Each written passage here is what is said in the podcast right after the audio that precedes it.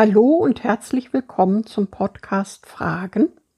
Heute mit der Rubrik Kurz gefasst, ein Thema in fünf Minuten. Wir sind Sabine und Josef und wir freuen uns sehr, dass du dich reingeklickt hast. Schön, dass du dabei bist. Wir sind im zehnten Kapitel des Römerbriefes angekommen und Paulus fasst zusammen, was er in den Kapiteln zuvor entfaltet hat. Jesu Tod am Kreuz und seine Auferstehung sind das Ende des Gesetzes und damit jeglicher Verdammnis für alle, die ihm vertrauen.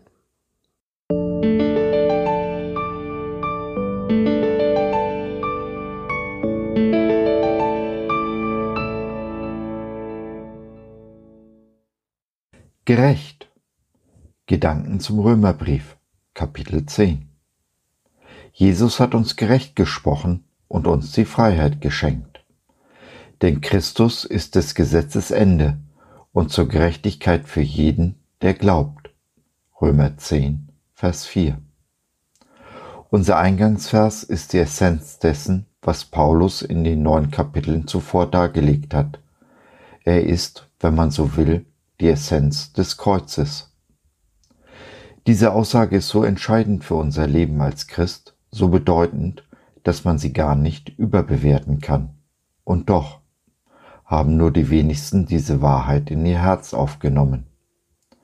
Ich zum Beispiel habe 20 Jahre gebraucht, um es zu begreifen, und selbst heute noch gibt es Momente, in denen ich gesetzlich bin. Ich meine mir ein Urteil erlauben zu können über den Glauben meiner Geschwister. Ich glaube, ich bin im Recht und fahre aus der Haut, wenn meine Frau mir nicht zustimmt. Aber dass das Kreuz das Ende des Gesetzes ist, bedeutet auch, dass es keine Verdammnis mehr gibt, keine Verurteilung für die, die glauben. Ich stehe nicht mehr unter dem Gesetz, bin ihm abgestorben durch Christus, genau wie mein Bruder, meine Schwester, meine Frau. Wenn Gott uns nicht verurteilt, wer sind wir dann, dass wir unseren Nächsten verurteilen? Sind wir mehr als Gott? Und wenn wir schon dabei sind, wer sind wir, dass wir uns selbst verurteilen, wenn für unsere Schuld Jesus ans Kreuz gegangen ist? Nein, es gibt kein Gesetz mehr, das uns oder unseren Nächsten verurteilt. Aus und vorbei, mit dem Kreuz gestorben. Jesus ist die Erfüllung des Gesetzes. Matthäus 5, Vers 17.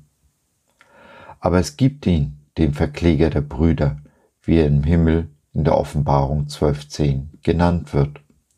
Er ist ein Staatsanwalt, der sich selbst nicht an das Recht hält, der Feind Gottes und seiner Kinder, kurz der Satan. Er ist es, der uns Tag und Nacht vor Gott und in unserem Geist verklagt dies allerdings ohne rechtliche Grundlage. Jesus hat unsere Strafe bezahlt, der Gerechtigkeit ist Genüge getan. Alles, was als Anklage kommt, ist also nicht von Gott, sondern vom Teufel, den Jesus in Johannes 8:44 den Vater der Lüge nennt. Und diesen Lügen müssen wir vehement widersprechen, denn nehmen wir sie widerspruchslos hin, entwickeln sie in unseren Köpfen ihre eigene Wahrheit. Nehmen wir aber die Lüge als Wahrheit an, zerstört dies das Vertrauen und die liebevolle Beziehung zu unserem Vater, der uns über alles liebt und nichts mehr möchte, als dass es uns gut geht. In diesem Fall hat Satan sein Ziel erreicht. Wir sind von Gott getrennt und uns geht es nicht gut. Wir haben nur eine Chance, uns ganz dicht an Jesus zu halten, ihm in und unter allen Umständen zu vertrauen und seinem Wort mehr Glauben zu schenken als den Einflüsterungen des Satans. Dies will ganz praktisch eingeübt werden, wird uns aber je länger, je besser gelingen. Die Tatsache, dass wir dem Gesetz gestorben sind und es für uns keine Verdammnis mehr gibt, rutscht allmählich von unserem Kopf in unser Herz. Wir werden frei, genau wie Jesus es in Johannes 8:32 versprochen hat.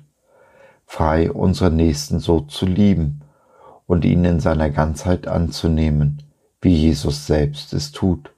Ja, mehr noch. Wir können sogar unsere Feinde lieben. Wir werden frei, zu dem Menschen zu werden, als sie uns Gott ursprünglich gedacht hat. Frei in seiner Kraft und seiner Liebe diese Welt zu verändern und sie somit ein kleines Stück besser zu hinterlassen, als wir sie vorgefunden haben. So, das war's für heute. Wir hoffen, du hattest Freude und konntest etwas mitnehmen. Wenn du noch Fragen hast oder mit uns in Kontakt treten möchtest, dann besuche uns doch im Web www.gott.biz. Hier findest du auch unseren Blog Fragen und unsere Community Jesus at Home. Schau rein, lass von dir hören, wir würden uns sehr freuen. Bis dahin, Sabine und Josef.